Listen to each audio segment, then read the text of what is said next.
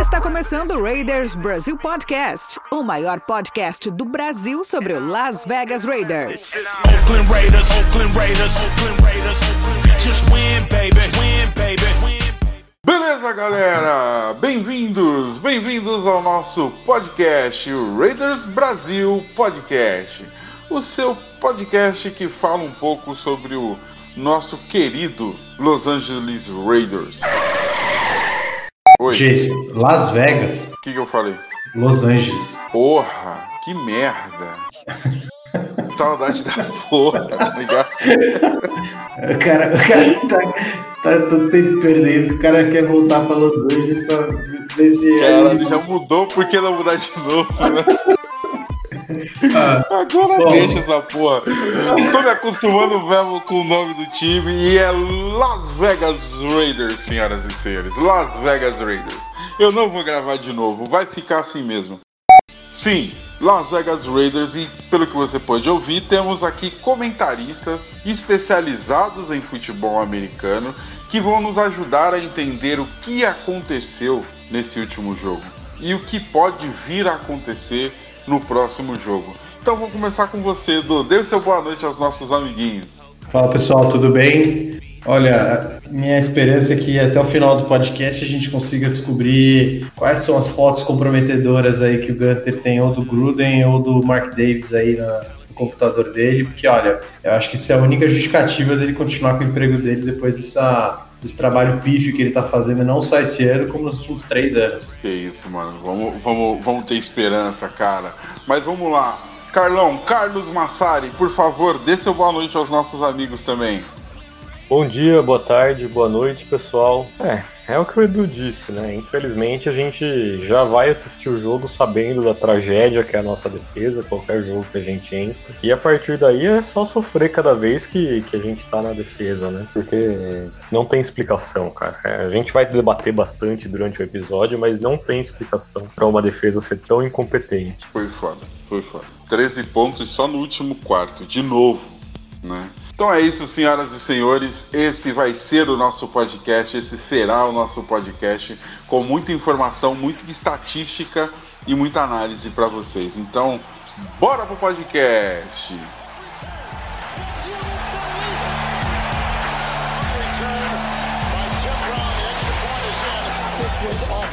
Voltamos então, senhoras e senhores. Vamos lá.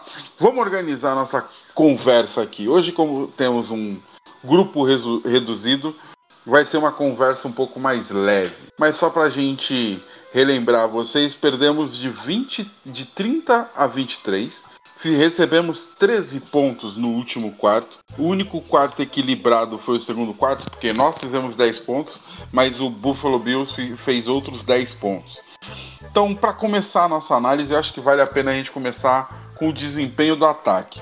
Então, senhores, microfones abertos, deem a opinião de vocês de como foi o desempenho do nosso ataque. Sem falar especificamente do ataque, mas uma coisa que eu queria anotar, só para não começar o programa de uma maneira tão pessimista, é que assim, a gente tá 2-2 agora. Antes da temporada, olhando para essa tabela, Saints, Patriots e Bills em sequência, eu não acho que ninguém imaginava que a gente estaria melhor do que 2-2 nesse momento. A gente fez várias previsões ali no começo da, da temporada, que a gente falava em 9-7, em 10-6, mas a gente sabia que esse começo era a parte mais difícil da tabela e que começar 2-2 era, era, assim, a visão boa até. Existia a chance da gente estar 1-3 agora, considerando o jogo contra o Saints também. Então, de certa forma, nesse aspecto, tudo vai bem. Mas o que não vai bem é o quanto o time decepciona, né? Isso é principalmente uma questão da defesa. A defesa tá preocupando a gente muito mais do que o ataque. Mas também existem algumas questões que a gente precisa falar do ataque. Só que eu acho assim, cara, o ataque tá com dois dos cinco titulares da linha ofensiva de fora e dois dos principais jogadores da linha ofensiva. O Trent Brown ainda não jogou, jogou uma campanha na temporada, né? Na primeira rodada contra o Carolina Panthers. E o Rich Incognito tá, tá de fora também, faz aí já dois jogos. A gente tá sem os nossos dois principais wide receivers, o Henry Ruggs e o Brian Edwards.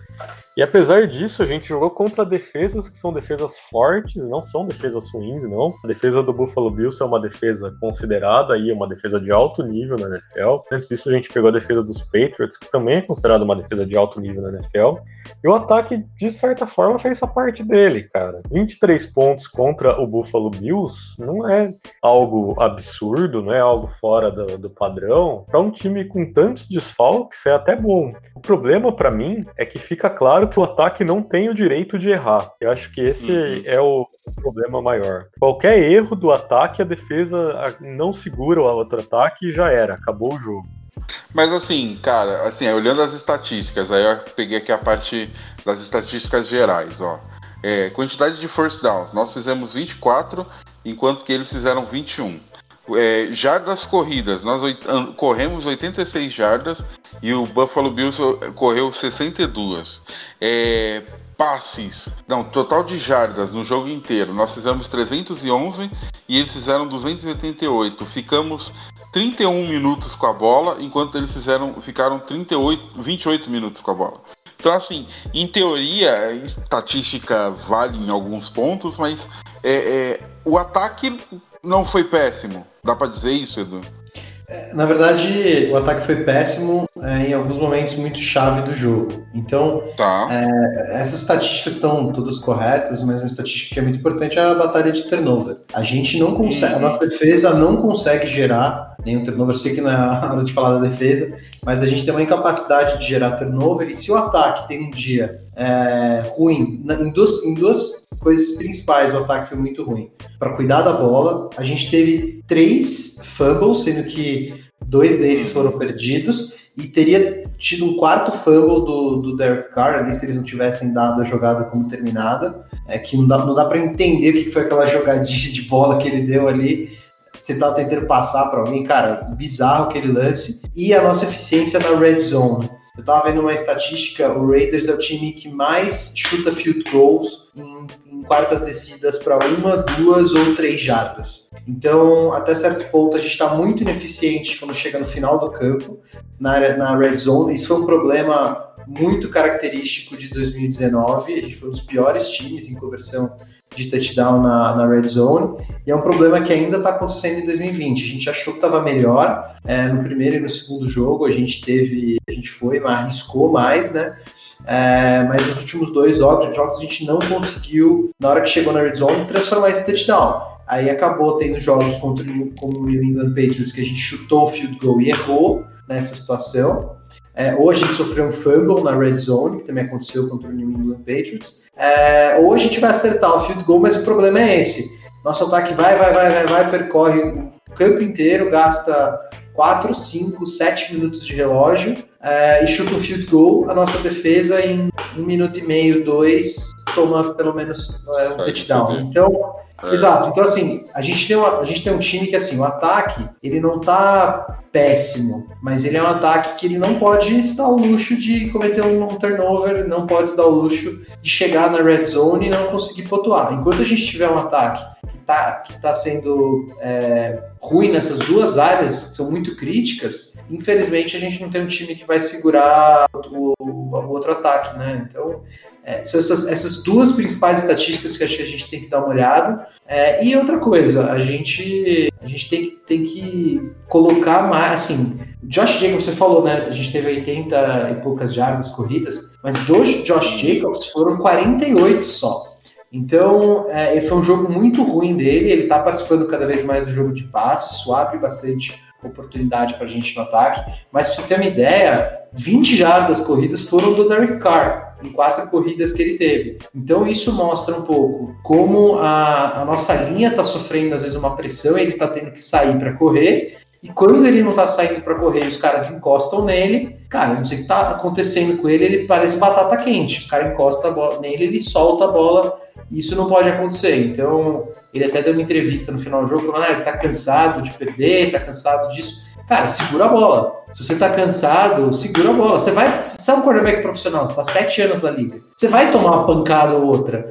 Não é a primeira vez que a gente vê os caras tirando a bola da mão do Derek Carr. Se vocês lembram alguns jogos aí contra o, o Chargers, tem alguns lances famosos do Joey Bolsa arregaçando a bola na mão dele, assim, o cara pegando simplesmente e abraçando a bola. Então, é, cara, você é um quarterback profissional que tá sete anos na liga, você não pode que os caras encostem duas vezes em você e nas duas você solta a bola e por causa de uma sorte que, que terminaram a jogada antes, né? Que nem teve o lance do Patriots com o Chiefs também é, ontem. É, você, você, você ia sofrer dois fumbles, cara. E sofreu já dois fumbles no jogo passado. Então, esse é um tipo de erro que ele, como líder do time, não pode. Esquece as projeções, esquece se ele não vai lançar a bola longe ou não, cara. O mínimo que é você tomar conta da bola quando o outro time encosta em você. É, isso ele tem que pelo menos conseguir fazer direito. Sim. Ô, Carlão, mas fala aí também, cara. O que eu vejo também no Car é que ele, eu percebo que ele está muito em dúvida ou muito inseguro na hora de analisar a progressão da jogada, sabe? Tipo, de visualizar os wide receivers e o Tyrande fazendo a progressão da jogada, eu vejo ele muito inseguro de confiar. Pô, eu vejo, já dá para ver várias vezes assim naquele vídeo que o Carlos, que o Iago mandou na semana passada, é Tape Don't Lie, que o os caras analisando jogada por jogada, tinha jogada que assim, tinha jogador livre e ele escolhia o mais marcado, sabe? O mais que ele confiava mais. O que, você acha, mano? Tipo, é, é característica do CAR essa insegurança na hora de analisar a progressão da jogada? Cara, eu não concordo não que, que tenha havido problemas do CAR em questão de escolhas de quem para quem lançar a bola. O CAR tá tendo um problema esse ano, eu acho que a, a grande crítica que a gente tem para fazer ao CAR esse ano é a crítica que o Edu fez, são os fumbles que estão prejudicando o time de fato. São dois fumbles contra os Patriots e um fumble agora, teriam ser dois de fato, e um fumble contra os Bills, né? Eles, eles contam aí quatro fumbles perdidos pro CAR na temporada, mas um deles, na verdade, foi culpa do, do Jalen Richard lá contra o Saints. Mas assim, fora isso, cara, o Carr tem feito um trabalho excepcional essa temporada. Ele é top 5 da liga em várias estatísticas, e não só em estatística crua, mas também em métricas, né? Em coisa de avançada, de futebol outsiders, coisa do tipo. Então ele tem passado a bola muito bem nessa temporada. Não tem nenhuma interceptação, oito touchdowns, nenhuma interceptação. Acho que ele tá de fato é, lançando a bola até mais longe do que de costume. A gente vê ele atacando atacando mais a linha de first down. Esse é, sem dúvida, até agora, o melhor começo de, de ano da carreira do Carr. Só que ele tem que parar com esses fumbles. Tem que, alguma coisa, pô, de fato, cara, você é um quarterback que tá sete anos na liga, segura essa bola aí quando você percebe que vai ser sacado. É o mínimo, o mínimo mesmo. Então, vamos ver se, se ele consegue melhorar isso daí. Sobre a questão do Josh Jacobs, é, é claro para mim, assim, eu tava inclusive vendo um vídeo sobre isso agora. É, faz muita falta o Henry Ruggs, cara, porque o Josh Jacobs não é que ele tá jogando mal. A questão é que toda jogada tem oito caras no box. E com, sem o Rich Incognito, sem o Trent Brown, a gente já tá com reservas na, na OL. Quase não sobra espaço para ele correr. Então, eu acho que nos dois primeiros jogos que ele correu bem, isso aconteceu porque a defesa tava respeitando mais o passe longo principalmente ali por causa da presença do Henry Ruggs. Esses dois últimos jogos contra os Patriots contra os Bills, que ele teve de fato médias muito baixas de, de carregadas, de jardas por carregadas. Então, nesses dois esses dois jogos, fica bem claro ali se você analisa o filme quantos times lotaram o box. E aí também falta ter outras armas, né, cara? Pô, a gente precisa ter um outro wide receiver que seja capaz de bater a, defesa em velocidade. O Rico Gafford, que deveria ser esse jogador, também estava fora por lesão contra o, contra o Buffalo Bills. Então, não sei, mas a gente tem que ter essa arma para manter a defesa honesta e dar, assim, mais espaço pro Josh Jacobs. O, o, o fato da gente estar tá jogando sem. Você pode dizer que são sem cinco titulares né, do ataque. Você tem o right tackle, você tem o left guard, e você tem os três primeiros wide receivers ali, né? Você pode discutir se o Edwards seria ou não, ali por causa do, do Hunter Renfro, mas três wide receivers que potencialmente são titulares, né? No Tyrell Williams, no Henry Ruggs e no Brian Edwards, é, fora do time por um bom tempo. A gente não teve, acho que, nenhum jogo com esses cinco titulares jogando é, juntos. E mesmo assim o ataque está sendo capaz de colocar pontos, né? De pontuar. Pra você ter uma ideia, é, a gente ainda é um dos, um dos, ataques que mais tem que mais tem ponto na liga, mesmo com todos esses problemas que eu falei de terceiras descidas, é, de nesses últimos dois jogos a gente não tem uma conversão muito boa quando chega na, na red zone, mesmo a gente tendo alguns é, alguma uma quantidade grande de fumbles, então o ataque está sendo produtivo mesmo com os problemas que, que, que, que ele está tendo. Outra coisa que atrapalhou bastante nesse último jogo foram duas faltas que, ao meu ver, é, foram bem estranhas, que foi uma falta de formação ali do Foster Moreau, num, num touchdown que a gente teria pro, pro Nelson Aguilar, se não me engano. É, e o outro foi uma, um lance bem, uma recepção do, do, do, do, do Jacobs, que seria para, se não me engano, quase 20, 25, 30 jardas, que também foi, a gente sofreu uma falta ali dele ter baixado o, o, capacete. Essas são duas faltas que são aquela entra, entra dentro daquelas faltas um pouco questionáveis que acabaram atrapalhando bastante a gente, principalmente a, a do, a do Foster Moreau, que na, na, teoria era um touchdown ali que a gente teria pra gente.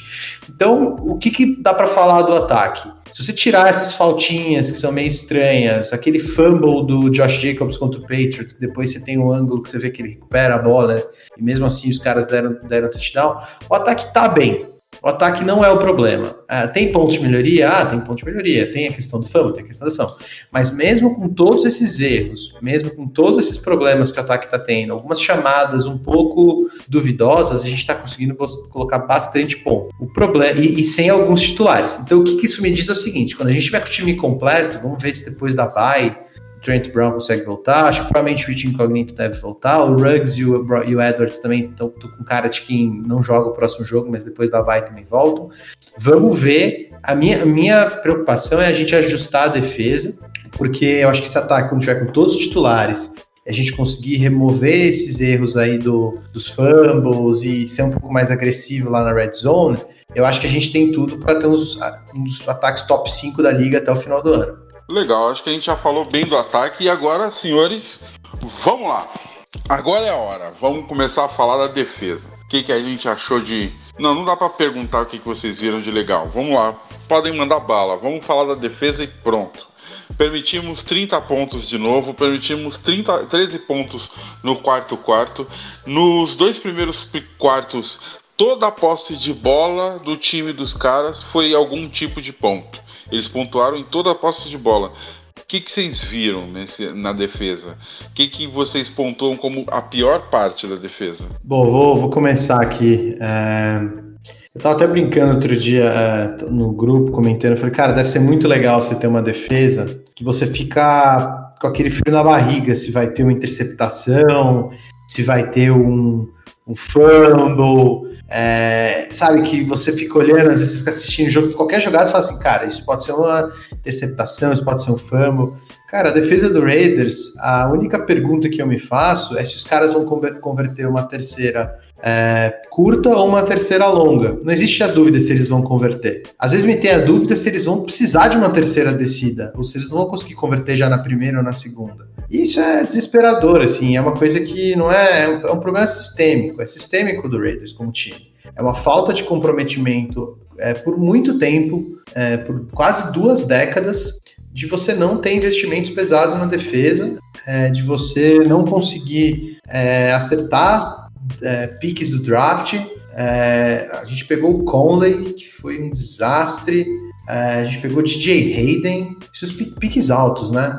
A gente pegou o Farrell, que, cara, ele tem a função dele em campo ali, mas, puta, pro quarto pique do draft, sendo que o pique anterior foi o Nick Bolsa, é, é muito complicado, é muito complicado. E, e, e, assim, eu posso, a gente pode falar que é, que é problema do Paul Gunter, a gente pode falar aqui qualquer coisa, mas é falta de comprometimento da franquia em ter uma defesa boa, em ter uma defesa respeitável, a quantidade de dinheiro que a gente coloca na defesa e a quantidade mal colocada de dinheiro que a gente põe na defesa. O Jordan ganha uma fortuna para o rendimento dele em campo. O Carl Ness ganha uma fortuna para o rendimento dele em campo. O Corey, Corey Littleton, ele está ganhando uma grana normal, é um linebacker ok, bom, mas para a grana que a gente está pagando, então é, é, lamentável aqui. Eu posso entrar depois em alguns números que eu estava levantando, mas é, é, simplesmente ridículo. Eric Harris não seria titular em nenhum time da NFL. É, é assim, é, nosso ataque está sem cinco titulares. A nossa defesa perdeu um titular que é um rookie e que não estava indo tão bem assim também. E mesmo assim a gente tá, já tomou 120 pontos no ano. É extremamente ridículo, uma falta de comprometimento, é, culpa do senhor John Gruden, culpa do senhor Mike Mayock, culpa do principalmente do senhor Mark Davis que não parece que não tem um comprometimento sério como franquia com ter uma defesa respeitável. Eu quero dizer o seguinte, cara. 2018 quando o Gruden chegou, ele chegou e resolveu, vou desmontar tudo que tem aqui. Aí ele foi lá, trocou o Mac, depois dispensou o Bruce Irving. Eram os jogadores ali, o Mac, obviamente, um monstro, o Bruce Irving, um jogador bom, e o resto que tinha na nossa defesa ali de 2017 era bastante ruim já. Mas aí ele trouxe o Paul Gunter, que era um coordenador respeitado até pelo que ele tinha feito no, no Cincinnati Bengals, né? No primeiro ano, nossa defesa não tinha absolutamente absolutamente nada. Era uma defesa ridícula em questão de elenco. Era uma defesa que você olha ali e não tinha gente que devia estar de titular na NFL mais. Então a gente deixava passar, assim, a gente falava, não, com esse material humano não tem o que se fazer. Então a gente, não, tudo bem, a defesa é ridícula mesmo. E é isso daí.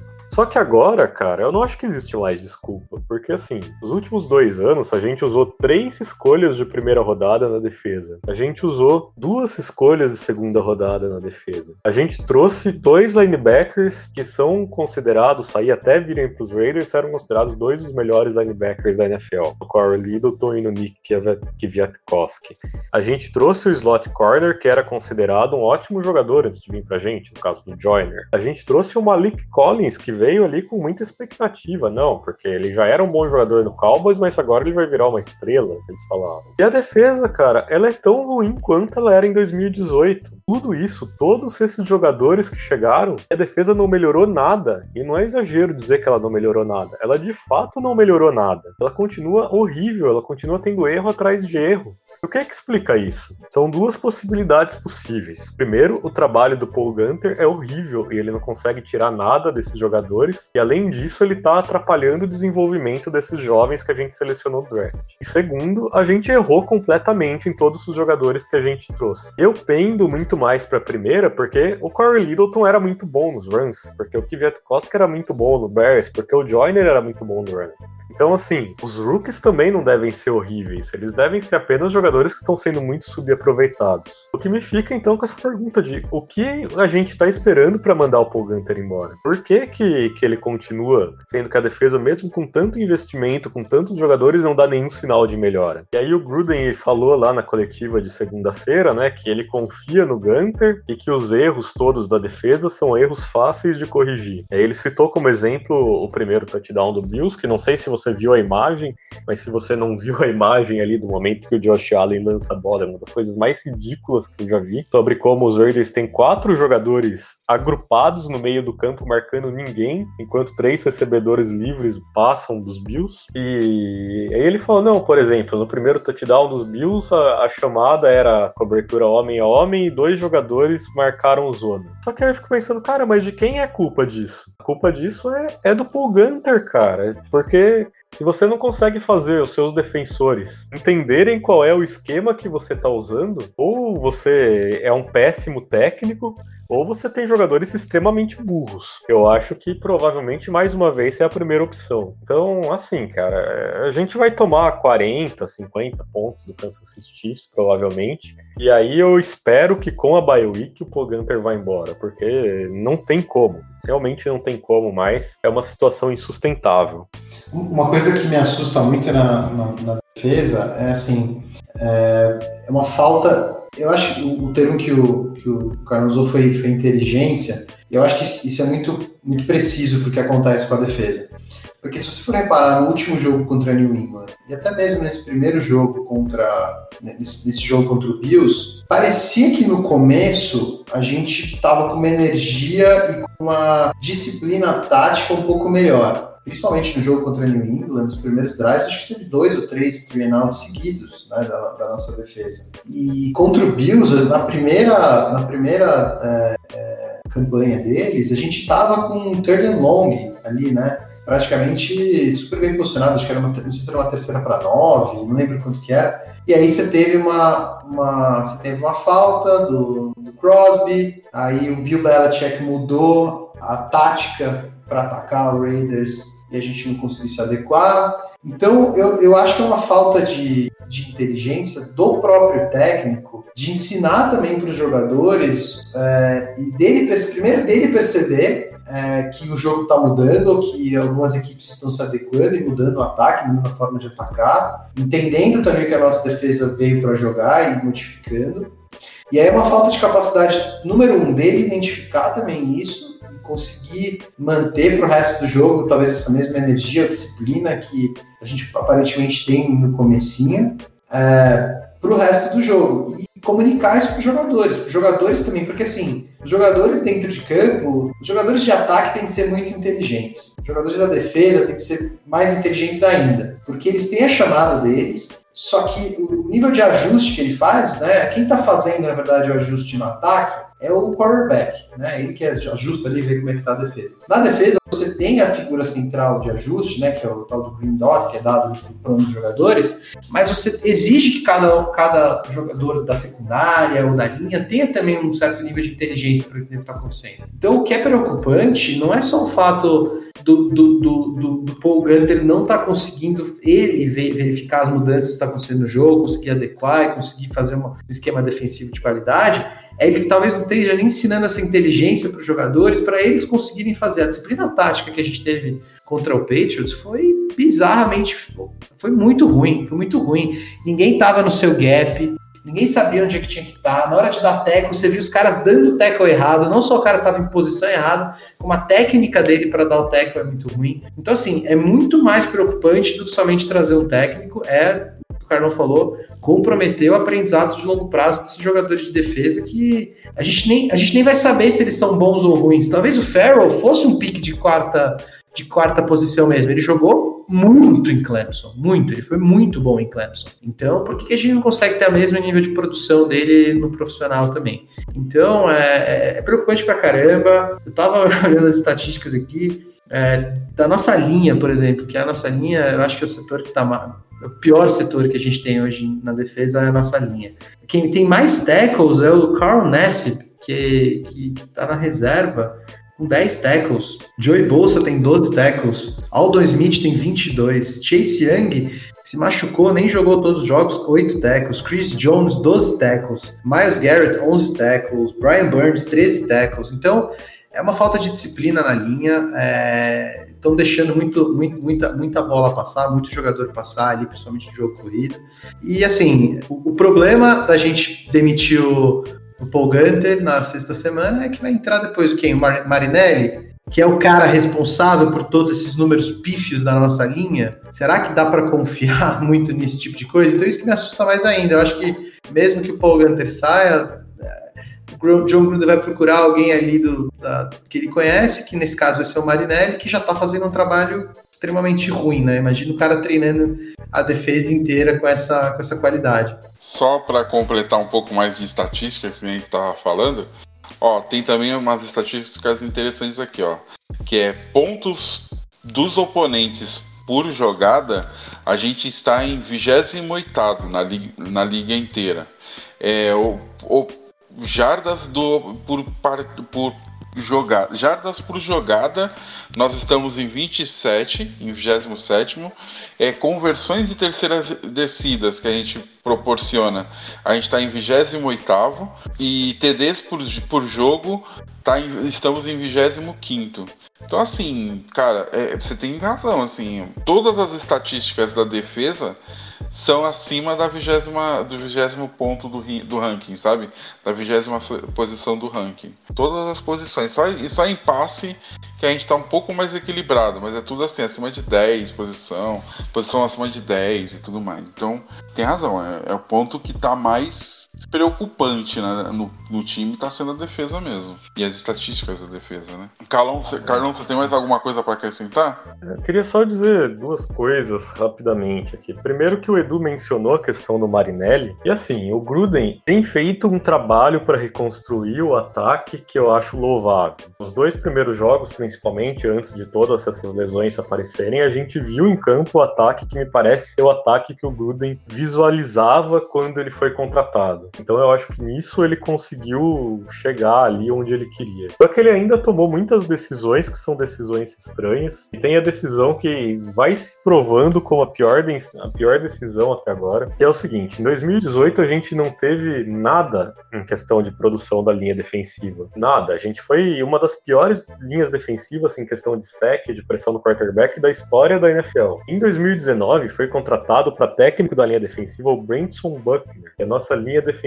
melhorou da, da água para o vinho, se tornou não que tenha sido uma grande linha defensiva, mas foi muito melhor do que em 2018, muito mesmo. Só que aí na, na off-season, né? Não sei, vocês provavelmente já sabem disso Gruden decidiu demitir o Branson Buckner para contratar o Marinelli, porque o Marinelli era coordenador defensivo dos Cowboys, se perdeu o emprego e é brother do Gruden. E aí então o Gruden falou: "Não, eu preciso do Marinelli aqui". Ele falou: "Não, é uma decisão muito difícil ter demitido o Buckner, mas eu precisava ter o Marinelli aqui". E aí de repente, depois de quatro jogos agora em 2020, a linha defensiva volta a ser tão ruim como era em 2018. Então assim, isso vai cair no colo do Gruden. A gente pode falar: "Não, ele tem feito um trabalho para reconstruir o ataque. Tem feito um trabalho para reconstruir o ataque, sim. Mas em questão do que acontece com a com a defesa e com a linha defensiva, não tem como você defender isso que o, que o Gruden fez de demitir o Brentson Buckner e trazer o Marinelli, tá se mostrando um tiro no pé completo. E a segunda coisa que eu queria dizer, só para encerrar aqui essa parte da,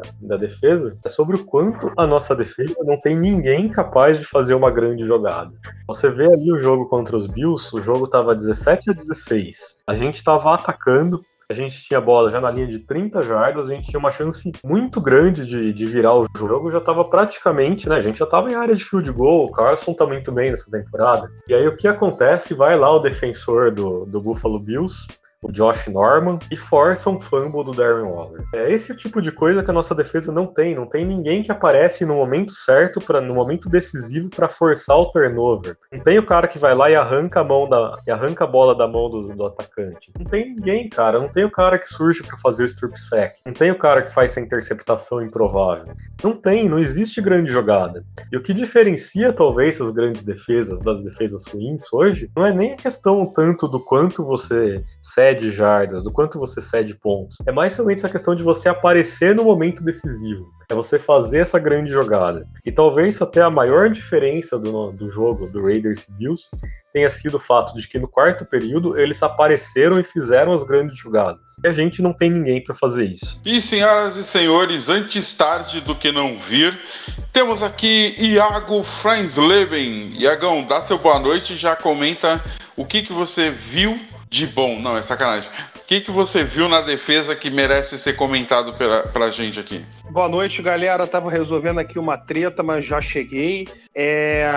Infelizmente eu não tô muito inspirado porque eu não tô com raiva, mas no momento do jogo eu passei muita raiva, mas vou tentar recuperar um pouquinho da raiva que eu passei no jogo para contar melhor para vocês. O negócio é o seguinte, é o Paul Gunter tá desperdiçando toda a classe de drafts que o Mike meio que colocou na defesa. Os jogadores estão completamente perdidos. A secundária bate cabeça o tempo todo. É, a sorte foi que o Nick Viatovski voltou, e aí a defesa contra a corrida não foi uma desgraça como foi contra é, o New England, mas nós tivemos ali muitos momentos de, de confusão. Era o, era o Morrow, era o, o, Joyner, era o Damon Arnett, o próprio coitado do Amick Robertson entrou completamente desorientado em campo, tomou um TD na primeira jogada. O Travel Mullen também não soube se posicionar. O Stephon Diggs humilhou o Eric Harris, se bem que a qualidade do Eric Harris nunca foi grandes coisas assim,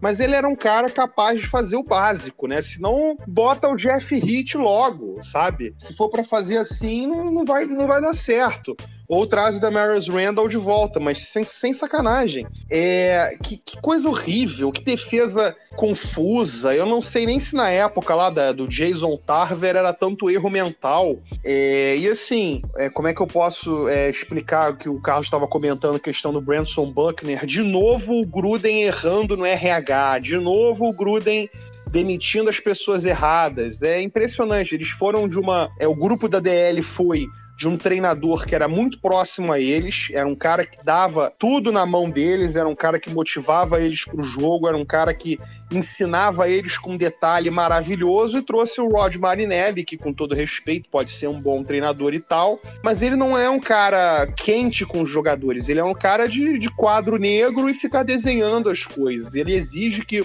os jogadores saibam muito e por, por conta própria, e foi uma, uma diferença muito grande de um treinador para outro. E agora a gente está vendo a defesa inteira regredir, o Crosby, o nosso melhor pass rusher, regredir, o Malik Collins sumiu, o Clelin Farrell a gente nem escuta falar o nome, o Morrow não conseguiu evoluir, é, o Jonathan Abram não cobre passe, o Damon Arnett tá machucado, o Trayvon Mullen cedeu um, um, um catchzinho chato por ali, o Joyner virou mau jogador, que ele não era em, nos Rams, agora virou um cara ruim. É assim, eu acho melhor demitir esse cara logo antes que as nossas, os nossos rookies é, empinem o nariz para baixo e tenham temporadas ruins. Valeu, Iago, valeu, valeu pela contribuição.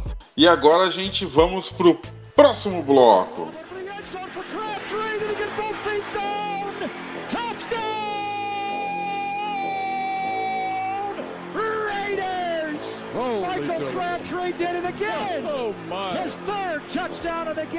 Sim, senhoras e senhores, voltamos para o próximo bloco e agora sim a gente vai falar do próximo jogo. O próximo jogo, para quem ainda não sabe, será contra o Kansas City Chiefs, lá no Arrowhead Stadium. Será no domingo, a uma da tarde. Amiguinhos, falem, o que, que vocês esperam desse jogo e qual vai ser o placar? Será que a gente vai colocar um 4-1 pro Kansas City Chiefs? Vai ser um, um, massacre, vai ser uma desgraça, vai, esses caras vêm voando. É, eu não quero nem ver o Nevin Lawson marcando o Tyreek Hill.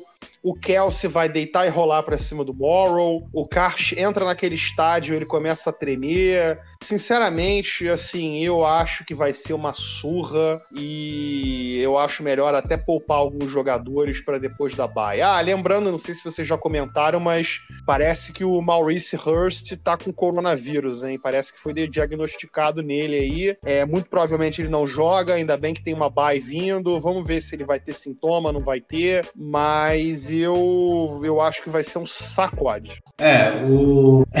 tem muito o que falar. Você, você viu o jogo do Patriots com o Chiefs? Você falou, agora vai. Agora vai, Patriots vai ganhar. Os caras estão colocando o Chiefs no bolso. Olha como os caras estão conseguindo parar, tá, a tática correta. Um monte de gente no Kelsey, ele não pega passe. A marcação estava super boa, eles quase tiveram duas interceptações, pressão no Mahomes. Então o Patriots teve quase que um jogo perfeito no, no, na parte defensiva, cometeu alguns erros na parte ofensiva e mesmo assim perdeu. Baltimore Ravens, o melhor ataque da liga, Lamar Jackson, MVP da temporada passada, Putz, a defesa do, do, do, do Ravens, as melhores defesas da liga também, tomou uma piambada. Houston Texans, puta, Deshaun Watson, os caras são bons pra caramba, vai dar, vão conseguir, não sei o que lá, perderam. Los Angeles Chargers, uma baita de uma defesa, rookie quarterback tá jogando bem, Keenan Allen, Austin Eckler, Hunter Henry, ah, perderam. Quem pode acreditar que a gente tem chance de ganhar do, do Chiefs é alguém que já tem que estar tá começando a tomar uma medicação muito forte. Já tem que procurar uma ajuda profissional, que não tem como, não tem como. É, eu acho que o único resultado positivo que pode acontecer desse jogo é a aí incontestável demissão do Paul Gunter. O problema é que o Paul Gunter tinha que ter rodado agora para eventualmente quem for entrar no lugar dele ter mais tempo. Ia perder o jogo pro Chiefs com certeza. Vai tomar provavelmente mais do que 40 pontos do Chiefs com certeza. Aí já era para preparar a defesa. Mas assim, a única coisa que dá para esperar é a gente tomar uma piada gigantesca. Vamos torcer para ninguém machucar que eu acho que é o mais importante, e pensar logo na nossa buy, em tentar deixar todo mundo bem treinado e bem, e bem descansado para essa segunda metade aí da, da, nossa tabela, que é muito mais tranquila da gente ter alguns resultados positivos. Ninguém quer se comprometer e colocar placar, né? Iago não falou nada, você não falou nada. Estão com medo? Ah, não, vamos lá, placar. É, eu acho que a gente faz uns 21 pontos e a gente toma, toma uns 42. 42 a 21 pro Chiefs. Cara, eu também tô nessa pegada. Eu tô achando que eles vão fazer uns 43 pontos também. E a gente vai fazer só um pouquinho. Mas fala aí, o, o Carlão. É, a gente vai perder, tá? Não tem, não tem outro resultado possível. A gente vai perder. A nossa defesa não vai parar o Mahomes. Presta atenção no que a nossa defesa jogou nos últimos jogos e pensa no Mahomes com o Tyreek Hill do outro lado. Agora que eles têm um running back que parece muito bom, que é o Clyde Edwards Heller. É, só para e pensa, imagina o que, que eles vão fazer com a nossa defesa. Se a nossa defesa parar eles uma vez, a gente já pode comemorar até, vai ter sido um grande feito. Mas o que eu quero ver nesse jogo, porém, é o nosso ataque. Eu quero ver se o nosso ataque vai conseguir jogar bem no Arrowhead, coisa que nunca aconteceu com o Derek Carr.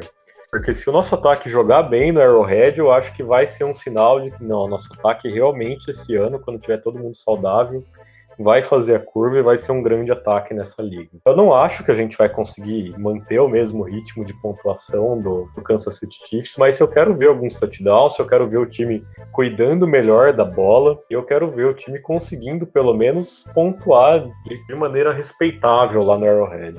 Vamos ver se isso vai acontecer, né? Eu acho que, que a gente ainda não vai ter todo mundo de volta.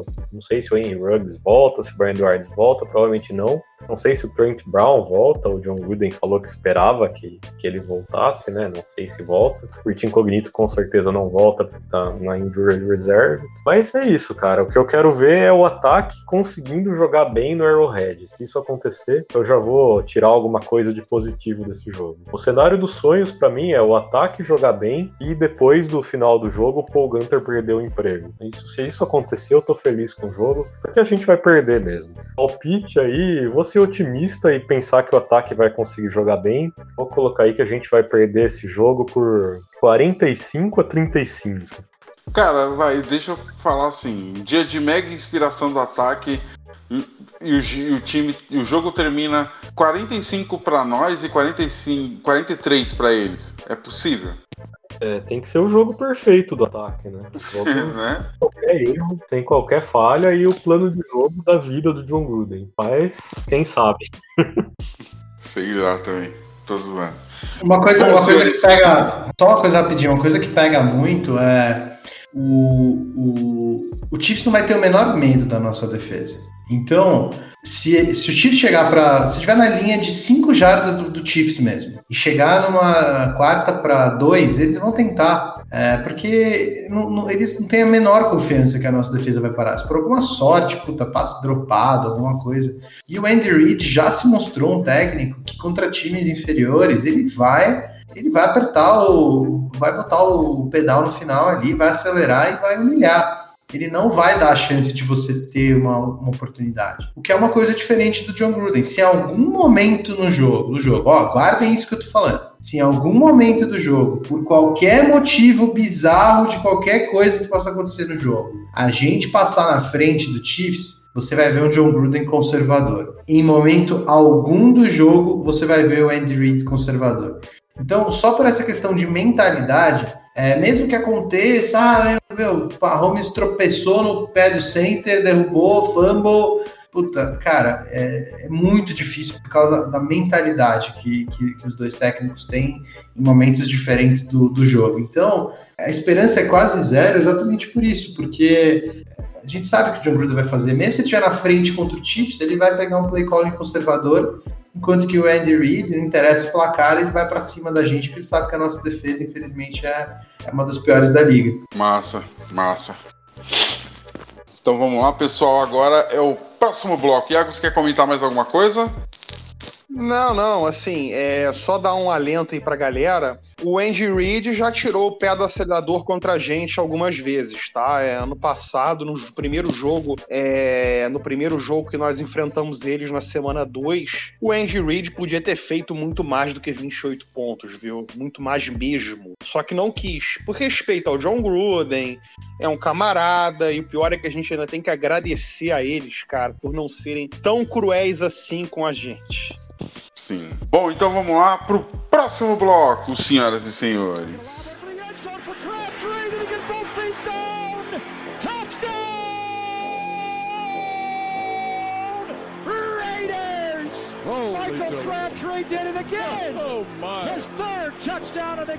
Sim, chegamos no próximo bloco. Agora sim, esse bloco é aquele momento da interação, é aquele momento em que vocês perguntam, a gente responde, ou melhor, os nossos especialistas respondem.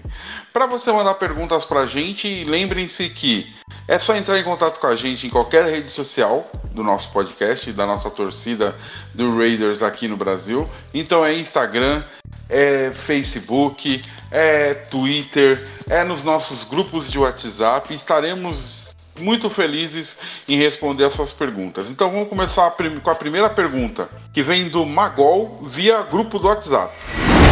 Quem vai responder primeiro vai ser o Edu. Vamos lá, Edu. Alguma chance do CAR ficar pós 2021? Já dá para dizer que a reconstrução do Gruden falhou? É, eu acho eu, eu tinha falado já em alguns podcasts passados, acho que foi especificamente no do CAR, que eu achava que a permanência ou não do CAR no Raiders vai depender muito do price tag dele, do valor que ele vai querer. Se o cara exigir é, uma renovação perto das renovações que os quarterbacks de elite estão tendo, eu acho que é muito difícil o Raiders renovar com ele.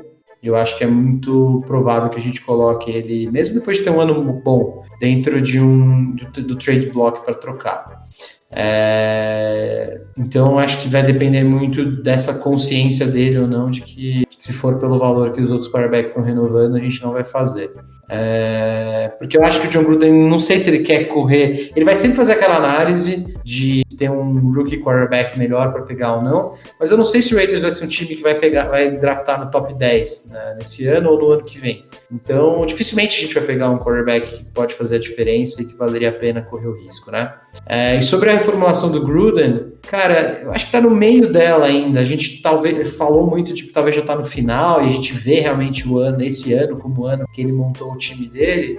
Mas é um time sem profundidade. Eu acho que a gente só vai ter o verdadeiro time do Gruden quando a gente tiver um, um elenco que tem um time bom titular e um bom time bom em profundidade. Por enquanto, acho que a gente tem um time muito bom titular no ataque, na defesa eu acho que é um time ok, mas o problema grande ainda é profundidade. Quando a gente tiver, vai dar para julgar o trabalho dele por completo. Beleza, vamos para a próxima pergunta. Vamos com você, Carlão. Próxima pergunta vem do Fábio via WhatsApp. A pergunta dele é: Considerando as falhas recorrentes de Eric Harris, valeria arriscar um contrato para um jogador problemático como Earl Thomas para ter mais qualidade na secundária e lutar por wild card? Cara, eu acho que valeria sim, porque é uma situação que você não tem muito o que perder, né? É um time que tá montado para brigar por playoffs é um time que já demonstrou que tem o potencial para isso. É o que o Edu falou, a gente não vai estar tá lá pegando escolha número 1, 2 para pegar o Trevor Lawrence. Se fosse essa situação, você não iria atrás de reforçar o time agora. Então, vale, cara, porque como que você vai piorar o time que tem o Eric Harris como titular? Não vai. Vai lá então na free agency, vê quem que ainda tá livre para defesa, quem que vale a pena e contrata. Também acho que vale a pena ficar de olho aí em possíveis trades, olhar os times que estão 0-4, ver quem que tem lá de, de safety, de, de linebacker e olhar e ver o que que eles querem para trocar esses caras, que normalmente rola o negócio. Só para complementar,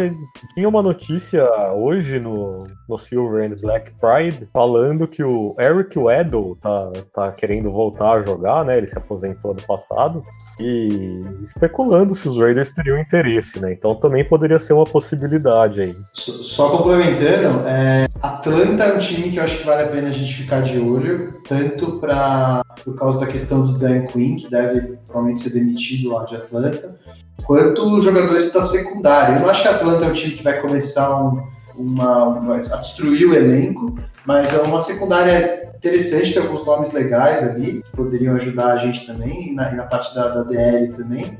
É, e também ficaria de olho no Dan Quinn, eu acho difícil, porque talvez o Gruden já tenha trazido o Marinelli exatamente com essa intenção de colocar ele como defensive coordinator no lugar do Gunter, mas o Dan Quinn era um excepcional defensive coordinator em Seattle, teve defesas boas com o Atlanta antes do time se desmontar inteiro, então, ficar de olho nesse time específico, é um time que pode gerar alguma ajuda para o Raiders aí até o final da temporada.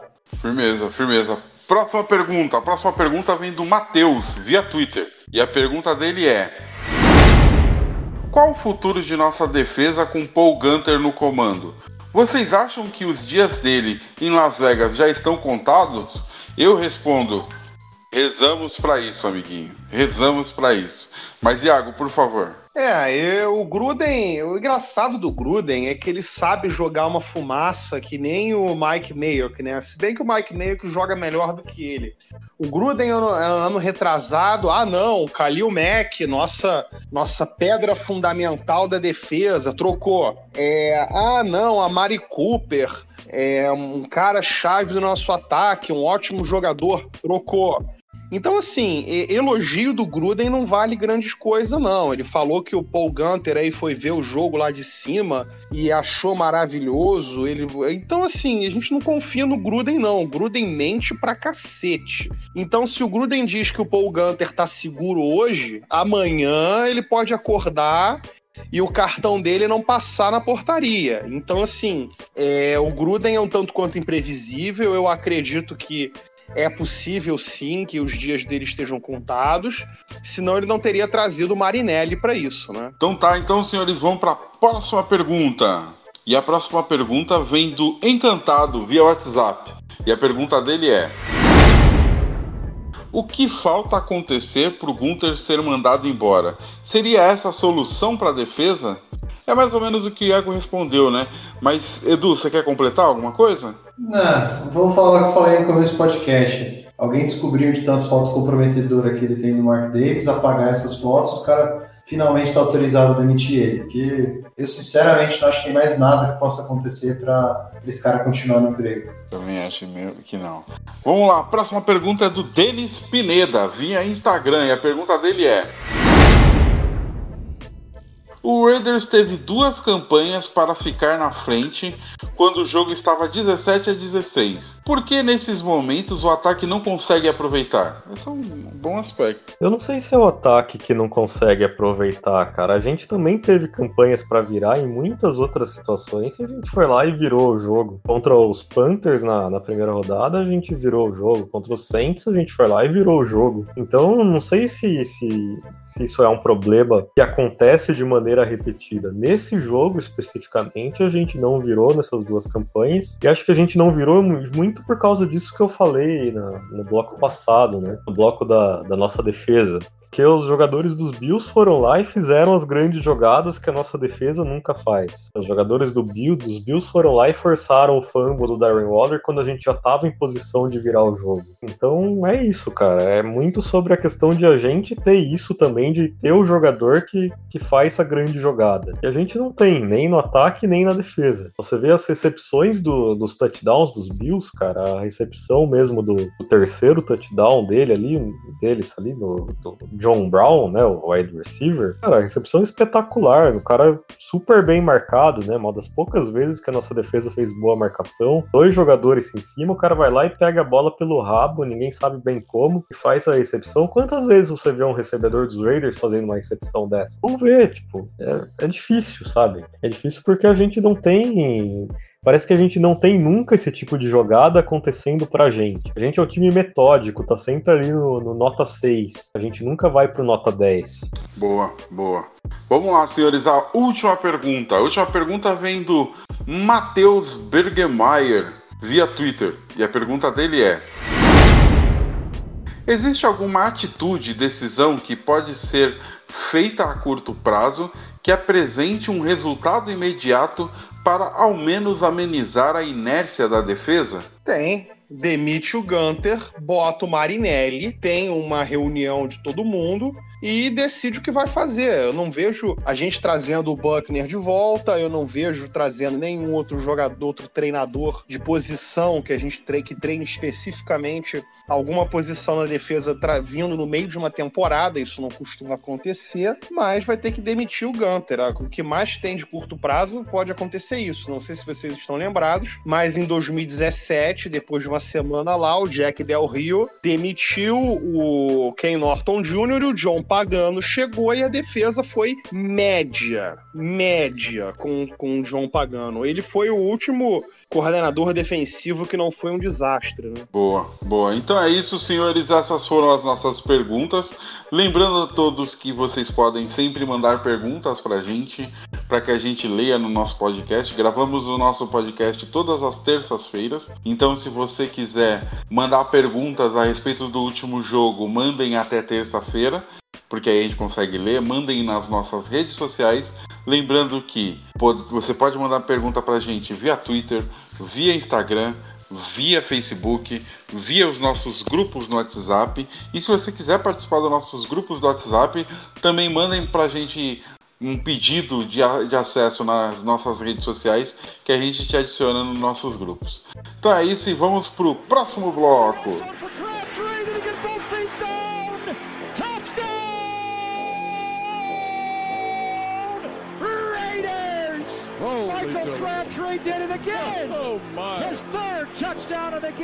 Bom, senhoras e senhores, e agora chegamos para o nosso último bloco, para o bloco das despedidas, para o bloco das, das nossas, dos nossos nosso jabá e mandar os nossos contatinhos.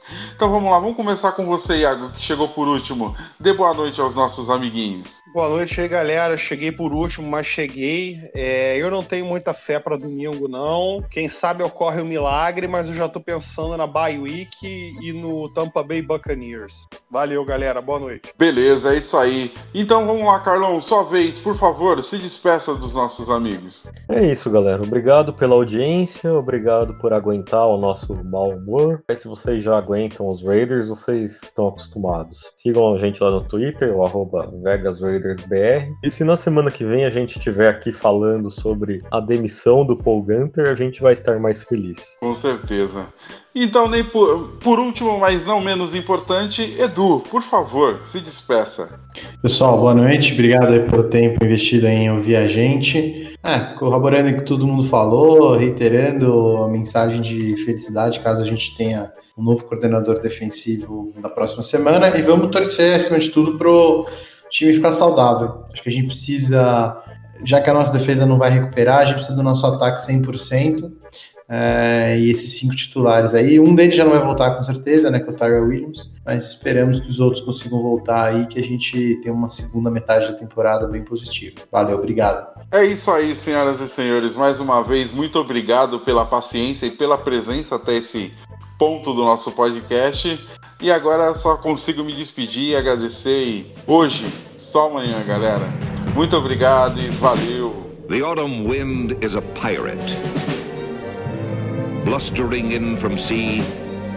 With a rollicking song, he sweeps along, swaggering boisterously. The autumn wind is a raider, pillaging just for fun. He'll knock you round and upside down and laugh when he's conquered and won. Raider Nation, let's go, let's go. Raider Nation, let's go, let's go. Raider Nation, are you ready for some football? You ain't ready for no football. You ain't ready for the Oakland Raiders. It's the invasion of the Oakland Raiders. Are you ready for some football? You ain't ready for this football. Ah! Here we come, baby. Just win, baby. Feel the storm of the cold autumn wind, baby. It's the Oakland Raiders. Get your mouthpiece. You in the black hole with the black beast. This ain't black gold, this is black silver. Commitment to excellence, we deliver. And we'll play past regulation. It's the invasion of the Raider Nation. Let's go, let's go. Raider Nation. Let's go, let's go. Raider Nation. Are you ready for some football?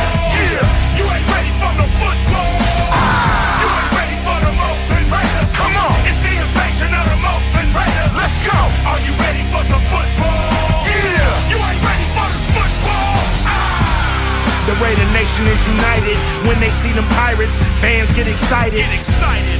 The opposition get quiet when I hit the field with my eye patch and my shield. The silver and black will attack, will attack. Are you ready for some football? The silver and black will attack, will attack. Are you ready for some football? Raider Nation, let's go, let's go. Raider Nation, let's go, let's go. Raider Nation, let's go, let's go. Raider Nation, let's go, let's go. Raider Nation, we are, we are. Raider Nation, we are, we are. Raider Nation, we are, we are. Raider Nation, we are, we are. Raider Nation, just win, baby.